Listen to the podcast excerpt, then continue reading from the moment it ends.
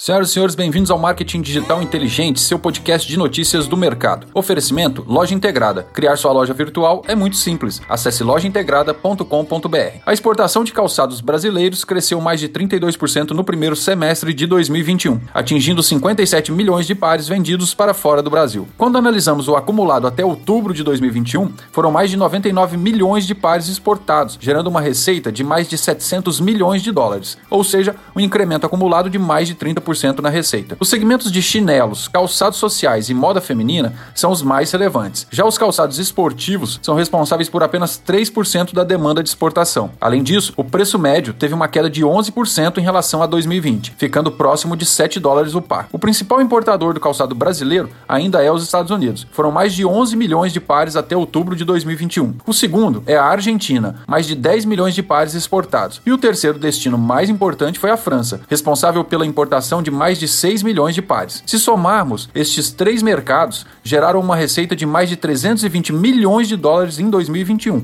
Destaque para a Argentina, com crescimento de mais de 70% no volume. Já as importações de calçados tiveram queda de 5% no primeiro semestre do ano. Foram importados 12,1 milhões de pares em 2021 contra 12,7 milhões de pares em 2020. Se compararmos com 2019, as importações tiveram uma queda maior ainda, 22%. Um grande abraço e até a próxima. Oferecimento Loja Integrada. Criar sua loja virtual é muito simples. Acesse lojaintegrada.com.br.